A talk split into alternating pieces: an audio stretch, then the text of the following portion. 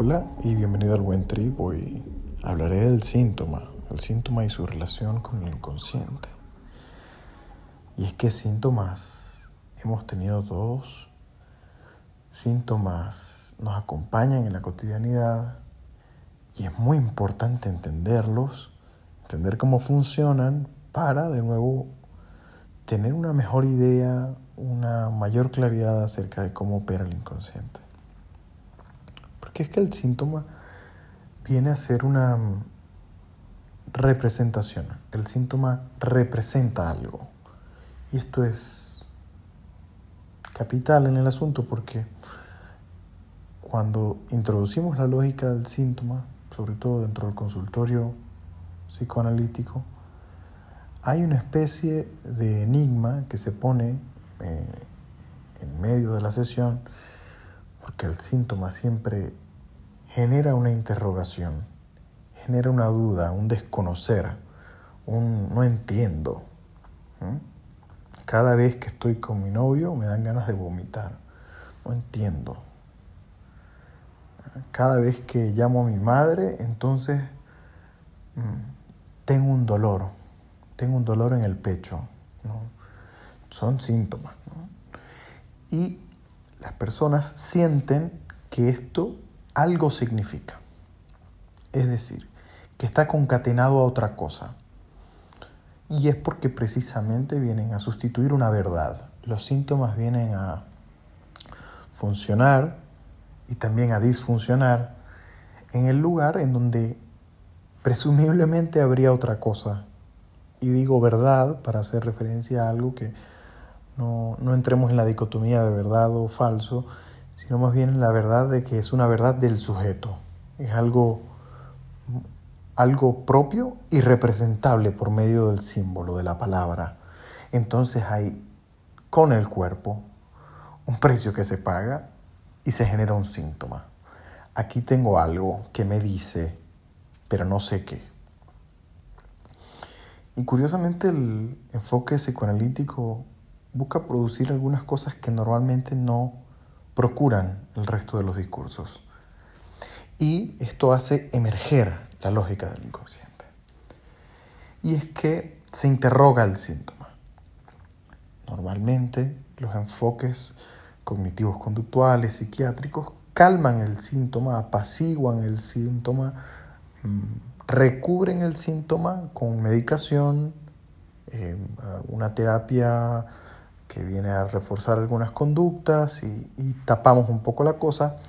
El psicoanalista interroga, interroga el síntoma y le obliga primero al sujeto a encontrarse en él. Y esto es muy extraño porque la gente llega con ese malestar, es un malestar pues mm, muchas veces físico, y pareciera desarticulado el malestar. Desarticulado, pero en algo me llama, siempre como en esta dicotomía. Y el psicoanalista va apuntalando la estructura hasta el punto en el que el sujeto se encuentra como que algo de él definitivamente está comprometido con el síntoma. Esto es algo que produce un movimiento espantoso a todos los que nos ha tocado enfrentar a un psicoanalista y, que el psicoanalista con una frase o un corte o a veces un silencio nos obliga a confrontar que, que eso que nosotros experimentamos como malestar está intentando revelar una verdad propia es muy duro. Es muy duro porque nos como digo, nos implica, habla de nosotros en una intimidad muy, muy poderosa. Ahora el síntoma no solo representa una verdad propia, y es aquí donde se pone más lacaniana la cosa.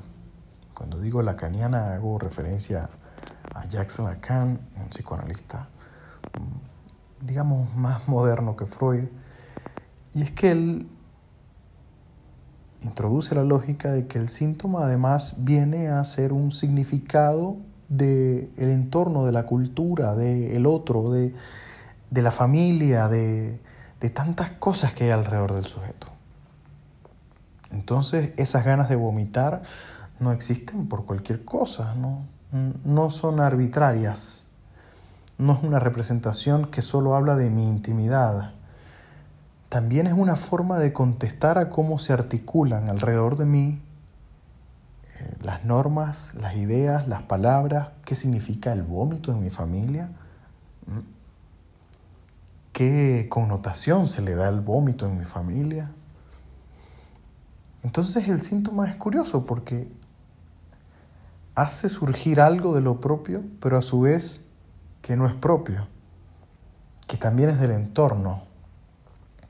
Y en este tira y encoge entre lo que hay afuera y lo que me es íntimo, se muestra además algo que quizá es muy importante para el psicoanálisis y es que el síntoma también es un, un punto de encuentro con el mundo exterior. Después de todo el trabajo psicoanalítico, las sesiones todo este asunto, a veces intentan construir una manera de encontrarme con mi cuerpo, con mi verdad y con el otro por un lugar que no sea sintomático. Que tengas un buen trip.